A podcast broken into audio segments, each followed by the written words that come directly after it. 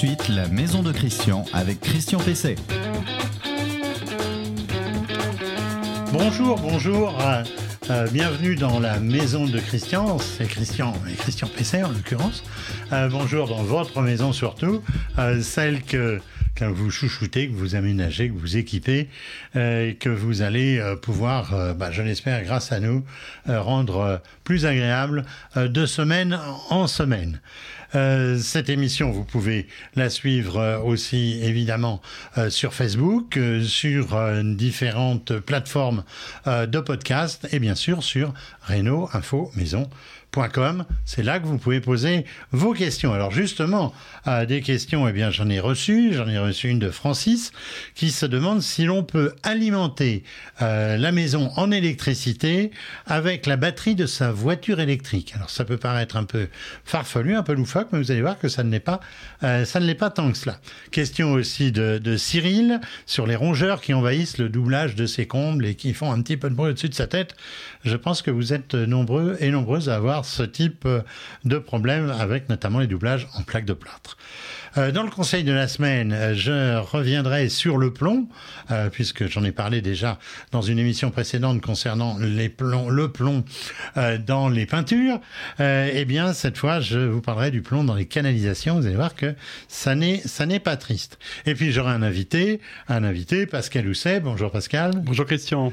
Euh, donc, euh, vous êtes un- l'un des responsables de la Fédération française du bâtiment, l'UMG-CCP. Rien à voir avec l'Union soviétique, hein, Je j'imagine. vous rassure Christian. D'accord, on est tranquille. Euh, et euh, donc, on va voir euh, comment on, on pourrait faire pour baisser le coût de la facture de gaz. On a vu que le gaz a, a très nettement augmenté ces derniers temps. On verra ça euh, tout à l'heure. Euh, je finirai par euh, l'info du jour. Aujourd'hui, les péripéties du nouveau DPE. Ça intéressera aussi Pascal Housset.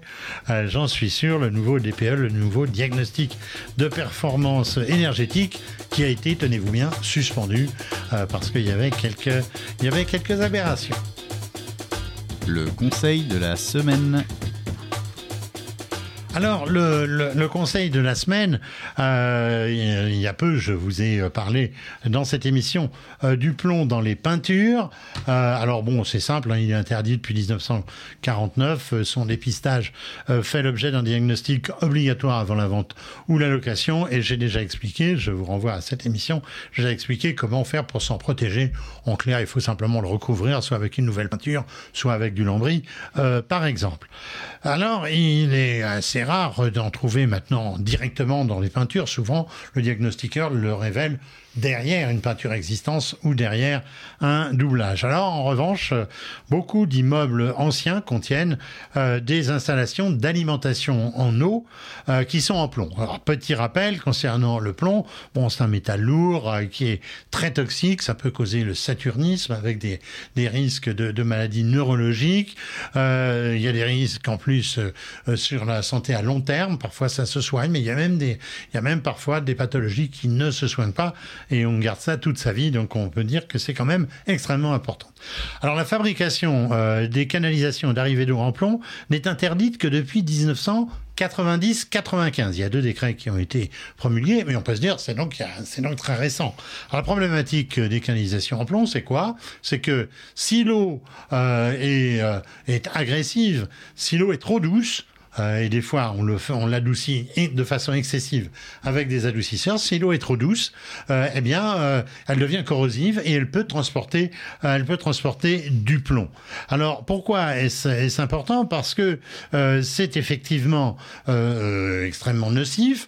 Euh, on peut penser qu'on n'a pas de canalisation en plomb dans son appartement, mais quand on va gratter, si j'ose dire un peu, euh, dans, dans, la- dans l'escalier, dans la colonne montante, ou pire, si on va euh, dans la cave, eh bien, on va s'apercevoir que là, il reste des canalisations euh, en plomb. Les pouvoirs publics affirment même avoir retiré les canalisations d'alimentation en plomb, mais je voudrais voir euh, dans certaines euh, provinces reculées, et même pas forcément reculées, si effectivement ce genre de choses a été fait.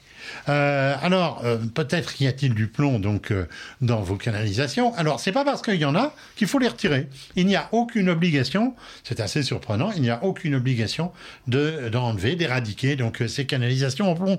Pourquoi? Parce que sur le plan de la réglementation, ce ne sont pas les canalisations qui sont interdites, mais la teneur en plomb dans l'eau du robinet. Êtes-vous allé voir un jour la teneur en plomb de l'eau de votre robinet? Certainement pas. C'est une concentration de 10 microgrammes par litre euh, qui est autorisée depuis 2013. Euh, Alors les autorités disent bah oui, mais de toute façon, euh, si effectivement on est en dessous de 10 mg, il n'y a pas de risque. et si on est au-dessus, eh ben, on sait qu'il faut remplacer les canalisations. C'est une vision que je trouve assez, assez spécieuse et, et assez particulière vous pouvez faire analyser effectivement euh, l'eau de votre robinet pour voir euh, quel est le taux euh, de, plomb. chose extrêmement curieuse, eh bien, il n'y a pas de diagnostic immobilier obligatoire plomb. Alors, dans un immeuble collectif, si vous suspectez la présence donc de, plomb, parce qu'en général, les maisons individuelles, c'est facile de voir si vous en avez. Là, c'est plus difficile. je vous l'ai dit. Eh bien, vous pouvez demander une analyse au syndic euh, ou à la copropriété ou au bailleur social. Euh, éventuellement, les travaux nécessaires devront être votés euh, en assemblée générale. Alors quels sont les travaux si on veut éradiquer les alimentations en plomb? C'est le remplacement des canalisations en PVC ou en PER en multicouche ou encore tout simplement en cuivre ça peut être aussi le, chemisage, pas facile à dire, hein, euh, intérieur des canalisations avec des tubes en matériaux de synthèse si les canalisations sont pas ou peu accessibles. Euh, notez que ces travaux peuvent bénéficier de subventions euh, de l'ANA et ils sont déductibles pour les propriétaires bailleurs. Votre question à Christian Pesset. Alors, question euh, numéro un, si j'ose dire. Euh, peut-on alimenter euh, sa maison en électricité avec une voiture électrique? Alors, c'est Francis qui me dit, il paraît que les panneaux photovoltaïques peuvent recharger les batteries de la voiture d'une voiture électrique, ça on est d'accord, et que l'électricité stockée peut ensuite être utilisée pour alimenter l'installation électrique de la maison. Est-ce que c'est vrai? Et si oui, comment ça marche? Alors, effectivement, c'est vrai. C'est vrai. Euh, ça pourrait être une question pour, euh, pour les grosses têtes ou pour Cheruquier. Euh, mais oui, c'est vrai. Alors, la voiture électrique, elle peut en effet constituer une source de stockage et d'alimentation en électricité. Parce qu'évidemment, les batteries de la voiture, c'est pas la simple petite batterie qui vous permet de démarrer une voiture avec un moteur à essence. Il faut quoi? Il faut un système de charge bidirectionnel. ça existe maintenant dans les voitures neuves équipées de ce système il faut un véhicule, alors notez, hein, euh, V2H, Vehicle to Home. Serait évidemment mon effort pour, euh, pour l'anglais. Euh, alors ensuite, il devient possible de réinjecter l'électricité stockée dans la voiture, soit dans le réseau électrique de la maison, euh, soit évidemment aussi dans le réseau électrique même euh, général, mais on ne voit pas très bien l'intérêt dans ce cas-là. Alors il est possible de recharger euh, la voiture par l'intermédiaire donc des panneaux, des panneaux photovoltaïques. L'électricité qui est produite permet tout à la fois de faire fonctionner la voiture, c'est la moindre des choses, et de participer donc à l'alimentation de la maison, ou bien sûr, je le disais, être injecté dans le réseau. Il faut compter tout de même 25 mètres carrés de panneaux. Donc c'est quand même, euh, c'est quand même euh, euh, conséquent. Alors NR, vous savez, qui est l'organisme de formation et de certification dans le domaine des énergies renouvelables, estime que 30% de l'électricité stockée dans les batteries du véhicule pourrait être ainsi reversée, renvoyée dans le réseau domestique et urbain. Euh, ça serait euh, très intéressant, en effet, de pouvoir injecter euh, cette électricité aux heures de pointe pour la soulager et éviter les ruptures qu'on nous annonce régulièrement et dont parfois on est victime. L'invité de Christian Pesset. Alors aujourd'hui, comme je vous l'ai dit tout à l'heure, nous avons un, un invité, Pascal Housset, euh, bonjour, euh, bonjour Pascal. Bonjour Christian. Euh, bonjour Pascal. Vous êtes donc membre de la de la FFB, la Fédération française du bâtiment, c'est ça. Votre spécialité, c'est quoi? Alors moi, je suis plutôt en charge de l'UMGCCP, qui est l'Union métier génie climatique, couverture, plomberie. D'accord. Donc génie climatique, ça veut dire chauffage, rafraîchissement? Tout à fait. Et ventilation? Tout à fait. Voilà, on a tout. Alors, euh, j'ai décidé aujourd'hui de, euh, traiter la question de l'augmentation euh, du gaz. Alors, on va pas revenir sur les augmentations successives qui sont résultat très largement d'une situation internationale qui a amené d'ailleurs le Premier ministre à prendre une décision de blocage du prix de, on va dire, du gaz et de l'électricité jusqu'au mois, jusqu'au mois d'avril. Il y a, des, y a de, de, multiples causes à cela. J'ai vu aussi qu'on avait eu une année où il n'y avait pas beaucoup de vent, euh, une année où il n'y avait pas eu beaucoup de soleil. Donc les, le recours aux énergies renouvelables bah, a imposé euh, euh, n'a pas pu être fait complètement, euh, de façon satisfaisante. Et ça a obligé à recourir donc à du gaz et à de l'électricité qui, pour partie d'ailleurs, est, produite avec du gaz. Donc augmentation de la demande, évidemment du gaz, et à partir à partir de là, eh bien, on voit le, résultat. bon, faut préciser quand même que euh, sur le long terme, euh, même si là il y a eu des augmentations euh, très sévères, beaucoup trop sévères, sur le long terme, l'augmentation n'est pas n'est pas aussi importante que que cela. on sait aussi qu'il y a deux types de tarifs, c'est-à-dire que ça ne touche pas tout le monde, ça touche 50% en fait au maximum des gens qui sont chauffés, qui font la cuisson au gaz, puisque ça c'est le tarif réglementé, c'est-à-dire celui qui est déterminé avec les les, les pouvoirs publics. si vous avez une offre bloquée euh, sur plusieurs années, souvent euh, avec un, fournisseur alternatif, on vous propose même 4 ans de blocage, eh ben, vous n'êtes évidemment euh, pas, pas concerné. Alors, bah, on va essayer de voir aujourd'hui, puisqu'on ne peut pas agir certainement sur le tarif du gaz, on peut pas, il n'y a pas beaucoup de solutions, sauf celle que je viens de vous donner, c'est-à-dire de changer de fournisseur, mais on va s'intéresser donc aux, aux solutions pour faire baisser sa facture de gaz. C'est-à-dire qu'il y a moyen de moins consommer. Alors c'est euh, effectivement euh, le, propos que nous allons avoir avec, euh, avec Pascal Housset. Pascal, est-ce que la première des, des précautions à prendre, c'est pas déjà de bien entretenir sa chaudière?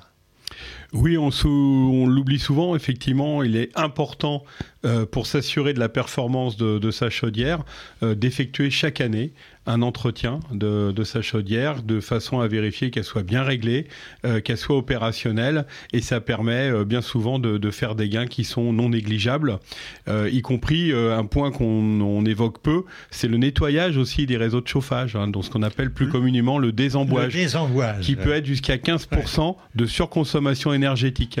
Donc ça, ça fait partie des préconisations que bien souvent les installateurs et mainteneurs indiquent à leurs clients. De, toute façon, c'est euh, obligatoire. Euh, annuellement, il faut, faire entretenir sa, chaudière, mais il faut peut-être aller plus loin que euh, le simple entretien obligatoire, je veux.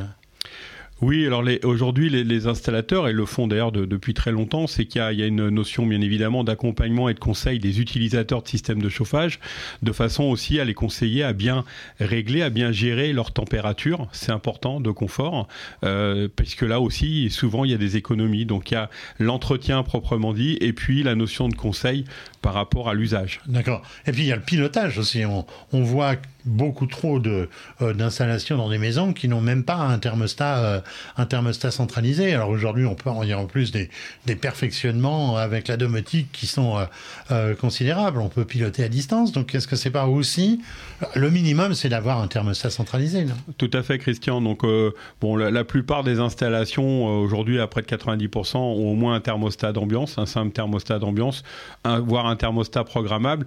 Mais on peut voir depuis maintenant près de 5 ans euh, une évolution aussi de l'application sur smartphone qui permet aux utilisateurs de pouvoir régler leur chauffage à distance, y compris euh, dans leur euh, déplacement, etc. Avant, c'était surtout les résidences secondaires, mais maintenant, c'est également pour les résidences principales. Oui, et puis il y a la programmation dans la journée.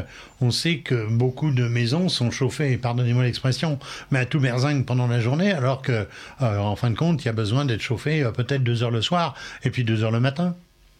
Oui, alors bien sûr, bon, faut éviter de faire le, yo-yo. c'est pas forcément toujours ah une. Euh, en général, il est conseillé plutôt 2 degrés hein, de, entre la, la, température confort, ce qu'on appelle plus communément, et la température réduite.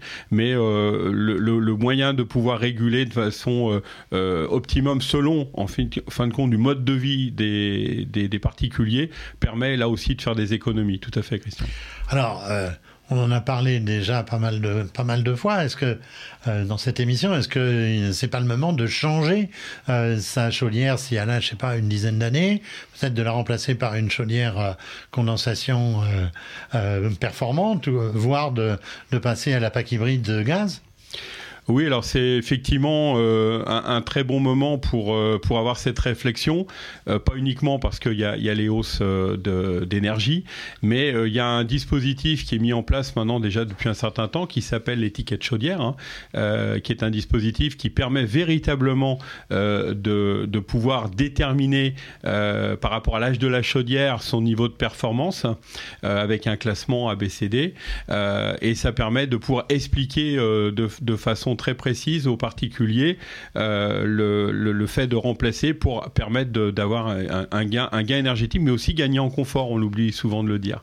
Il y a, y a, beaucoup d'aides euh, pour, pour aussi changer euh, son matériel, et puis je pense que j'ai vu que le coup de pouce chauffage du gouvernement était porté jusqu'au 31 décembre, c'est ça? Oui, alors on a, on a la période 4 euh, où on a un petit peu plus de, de, temps, effectivement. Donc on, nous sommes vraiment satisfaits d'avoir pu obtenir ce, ce délai supplémentaire euh, qui est en phase aussi avec la difficulté hein, d'avoir euh, certains produits aujourd'hui. mais il y a des aides de toute manière qui vont continuer, même si les coups de pouce seront peut-être pas forcément sur la cinquième période au même niveau. Mais il y a des aides, ça permet d'avoir de, un gain au niveau énergétique et là encore d'améliorer le confort dans l'usage au quotidien. Avec euh, ce qu'on vient de dire, euh, euh, globalement, on, peut économiser, après je vais venir à l'isolation, hein, on peut déjà économiser à peu près combien sur sa, sur sa facture? Sans, Aujourd'hui, on sait que les, c'est en gros les chiffres de l'ADEME, hein. on sait que lorsqu'on passe d'une chaudière ancienne génération par une chaudière THPE, voire un peu plus quand c'est une THPE, c'est très haute performance énergétique. Voilà, hein. c'est chaudière à condensation. on est déjà entre 15 et 20 et lorsqu'on passe sur de la PAC hybride, on peut aller jusqu'à 30 voire plus dans certains cas. Mais à chaque fois, ça nécessite bien évidemment une étude spécifique et comme euh, c'était souligné euh, tout à l'heure Christian, l'importance aussi de voir l'aspect isolation de la maison qui euh, permet aussi d'améliorer parce que l'énergie la moins chère c'est celle qu'on ne, consomme pas. Évidemment, ça, ça, va de ça, ça va de soi. Donc vous nous dites que déjà presque la moitié de et même peut-être plus de la hausse pourrait être gommée. Oui, d'ailleurs, euh, de nombreux particuliers qui ont euh, fait acte ces deux dernières années euh, depuis les dispositifs début 2019, pour être précis, et c'est des, des, milliers de chaudières qui ont été remplacées par des, chaudières performantes. Donc, ça leur a permis d'endiguer cette hausse et, de, et, de, pouvoir maintenir des consommations tout à fait raisonnables dans leur habitat. C'est aussi aller dans le sens de l'habitat durable. Hein. J'en parlerai la semaine prochaine puisque j'aurai Antoine Desbarrières euh, qui sera dans, cette émission avec l'étude Qualitel euh, qui vient de sortir. Les gens qui ont fait une rénovation, et notamment une rénovation énergétique, dans leur enquête, euh, ça ressort clairement, ils sont très, très satisfaits. Il faut quand même bien, bien le dire. Alors vous l'évoquez, et c'est en même temps un bon lien avec ce que je viens de, dire concernant donc Qualitel. bah, il faut rénover son logement énergétiquement si on, si on veut vraiment gommer, non seulement gommer, mais gagner encore plus euh, sur, euh, sur, sur la, dépense de chauffage. Alors c'est quoi? C'est euh, c'est l'isolation, c'est la, la, la ventilation et tout cela en, en le finançant aussi avec, avec les aides. C'est pareil, avec, à partir du moment où un logement est bien isolé, on, gagne combien en dépenses de chauffage? Actuellement, on, a, on voit bien qu'il y a une, euh, une appétence des, des, particuliers pour aller vers de, de ce qu'on appelle plus communément de l'offre globale, c'est-à-dire de la, la, rénovation globale.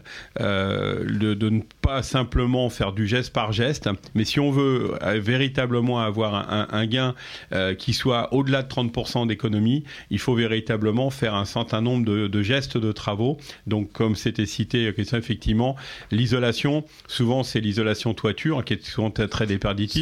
Priorité, hein, parce que c'est 35% à peu près de la déperdition. Les ouvrants, bien évidemment, ça, ça, permet, selon les orientations, etc., et les régions, d'avoir un gain. Le système de chauffage, on en a parlé. Le système de production d'eau chaude, qui n'est pas anodin non plus hein, sur les, les consommations énergétiques.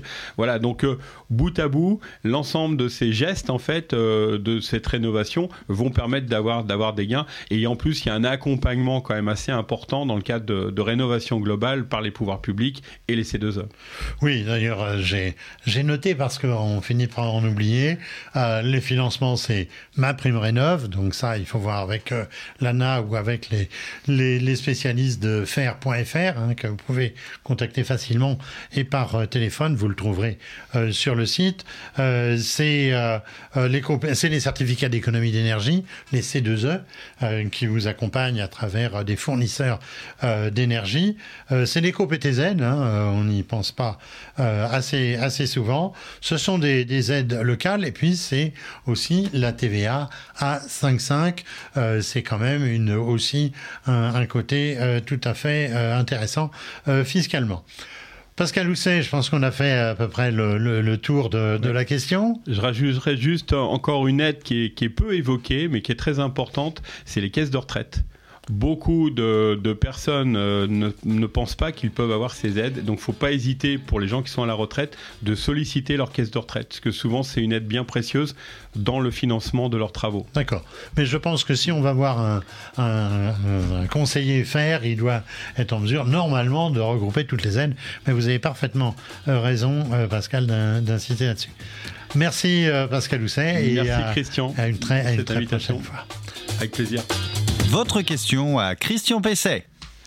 Alors là, question à Christian Pesset, euh, c'est la deuxième hein, de, cette émission. Comment se débarrasser des rongeurs dans les doublages euh, de, de du grenier? Alors en boutade, je dis que la meilleure solution, c'est peut-être encore la chevrotine, hein, parce que euh, quand il y a du bruit, bon, si vous avez un fusil de chasse, non, je vais rester, je vais rester sérieux. Euh, donc, euh, euh, donc notre, c'est Cyril, je cherchais son prénom.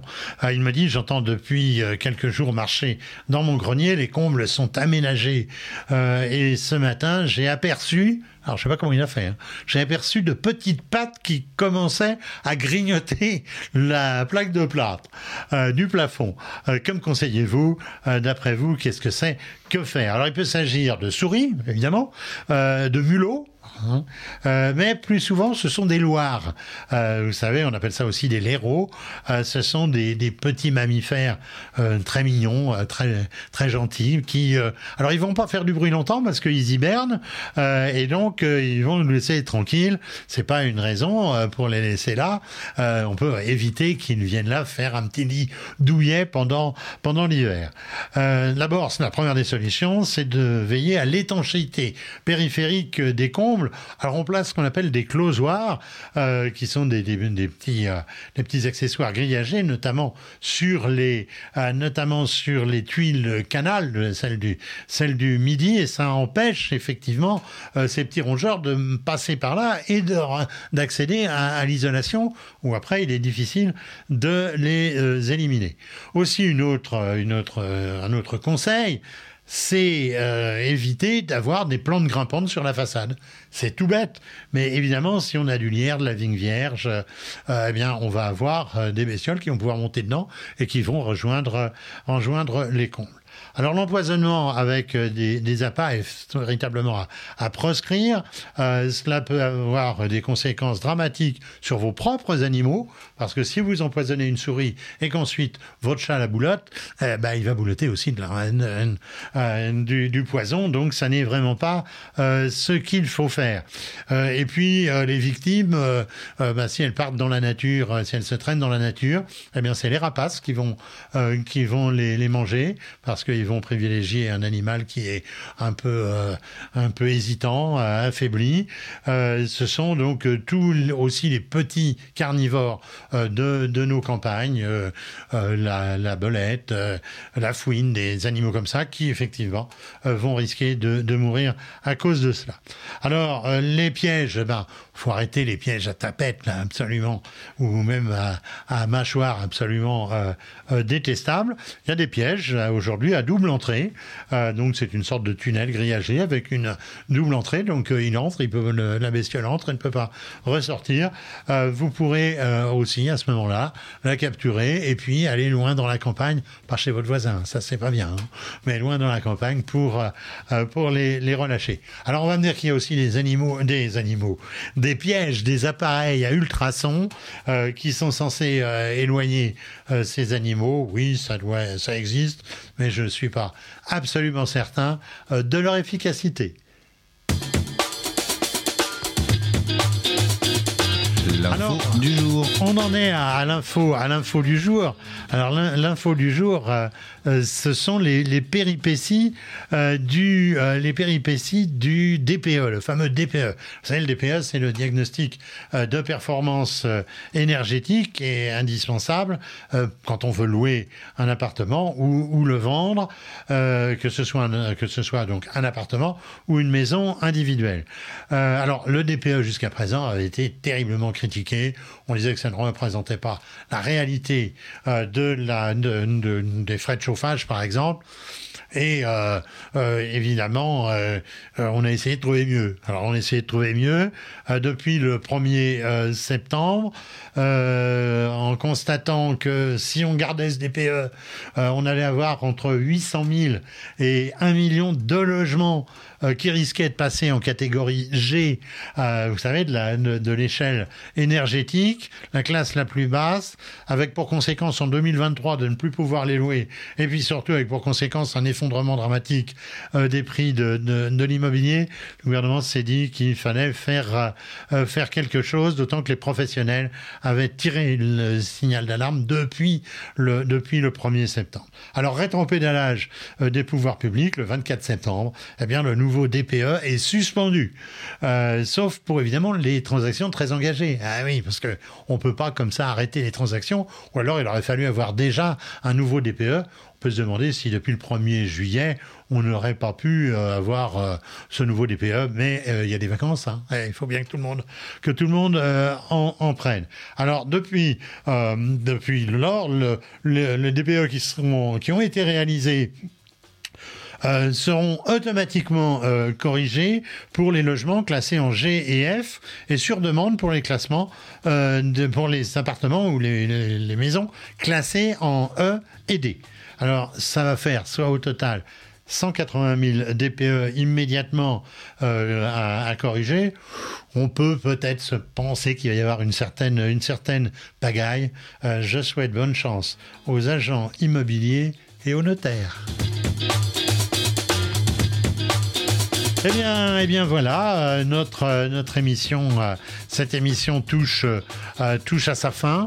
Elle touche à sa fin, comme chaque semaine. hein, les meilleures choses ont une fin. Je remercie, comme d'habitude, Vincent à la technique et, et Adrien, donc, euh, qui lui fait le montage, incruste parfois certaines illustrations quand c'est possible, avant la diffusion de cette émission, qui, je vous le rappelle, euh, se fait tous les samedis matins, à partir du samedi matin, parce qu'elle reste stockée évidemment sur reno-info-maison.com, sur notre page Facebook reno-info-maison.com, euh, pas, pas .com là, puisqu'on est, on est, sur, est sur Facebook, sur LinkedIn, et puis sur les principales plateformes de podcast. Je vous souhaite un bon week-end, éventuellement de travail si vous aménagez votre maison, et puis ensuite euh, une bonne semaine, et j'espère bien vous retrouver la semaine prochaine, j'allais dire à la même heure, en tout cas sur les mêmes vecteurs.